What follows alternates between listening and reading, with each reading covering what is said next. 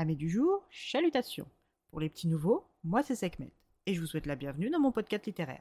Dans mon émission, je vais tenter trois fois par semaine de vous donner envie de découvrir des livres de tout poil, récents et moins récents. Alors, si ça vous tente, c'est par ici la suite. Aujourd'hui, je vais vous présenter La Cité des Brumes oubliées de Sachiko Kashiwaba, paru aux éditions Inis. Dans cette fable, nous suivons la toute jeune Lina Wisugi qui est arrivée de Shizuoka.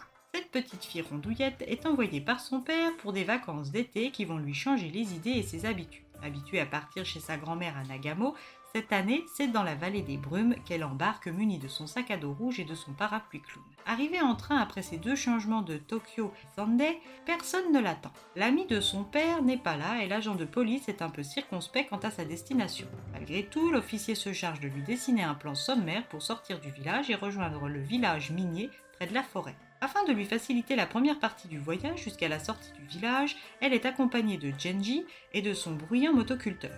Ce paysan affable reconnaît le parapluie de Lina, car 30 ans en amont, il avait conduit son père avant elle à la vallée des brumes. Après de longues minutes d'une ascension quasi interminable, Lina remercie le vieil homme et entame son périple pédestre dans la forêt de cyprès. Prise de fatigue, elle laisse tomber son parapluie et quand elle s'en rend compte, elle redescend les quelques mètres qui l'en séparent. Au moment où elle s'apprête à le saisir, celui-ci s'envole entre les troncs des arbres. Lina le poursuit jusqu'à s'enfoncer plus profondément dans la forêt, et cela à deux ou trois reprises, jusqu'au moment où une brume épaisse se matérialise autour d'elle, puis tout aussi soudainement un bruit. Son parapluie clown attend sagement devant une immense maison aux six cheminées. À peine le temps pour Lina de retoquer qu'une voix l'appelle par son prénom. Interloquée, Lina entre prudemment et voit une vieille femme tout en noir installée dans un fauteuil. Cette femme, dont la silhouette forme comme une tache sur le fauteuil qu'elle occupe, est Madame Picotto, dit grand-mère Picotto.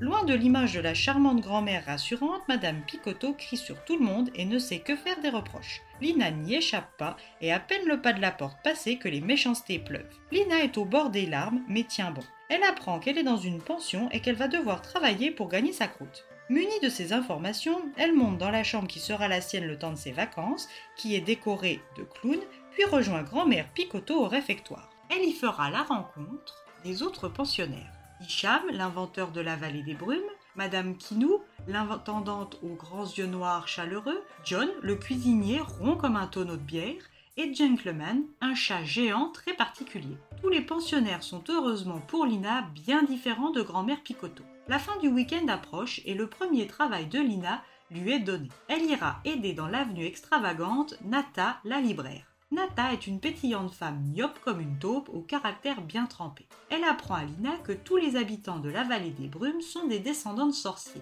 Lina est choquée, mais en y réfléchissant bien, pas surprise. Dans cette librairie, pas comme les autres, le prix d'un livre est l'amour qu'on lui porte et non l'argent qu'on lui concède. Et l'accès à cette librairie, tout comme cette avenue, se fait par le besoin et non délibérément, sauf dans le cas de Lina qui a été invitée. Durant sa mission chez Nata, elle va rencontrer Thomas et Cornichon, son perroquet. Cet homme aux yeux marrons doux va apprendre bien des choses à Lina sans qu'elle ne s'en rende compte immédiatement. Dans cette avenue, elle fera aussi la rencontre de Toké, le confiseur aux sucreries qui ne font pas grossir, Chica au magasin de porcelaine, Tama le tigre, Mandy et son fils Sandy.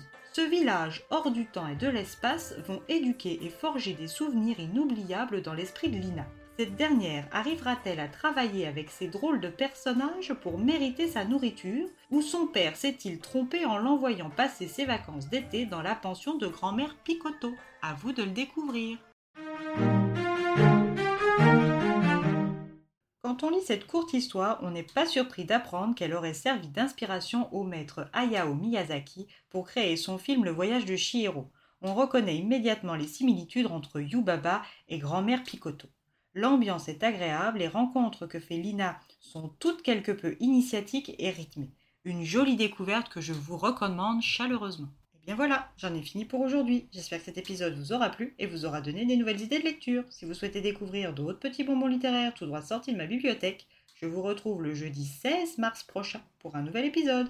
Et si d'ici là je vous manque de trop, vous connaissez la suite. On se rejoint sur Instagram, at les lectures de Sekhmet. Sur ce, chalut les amis et à la prochaine!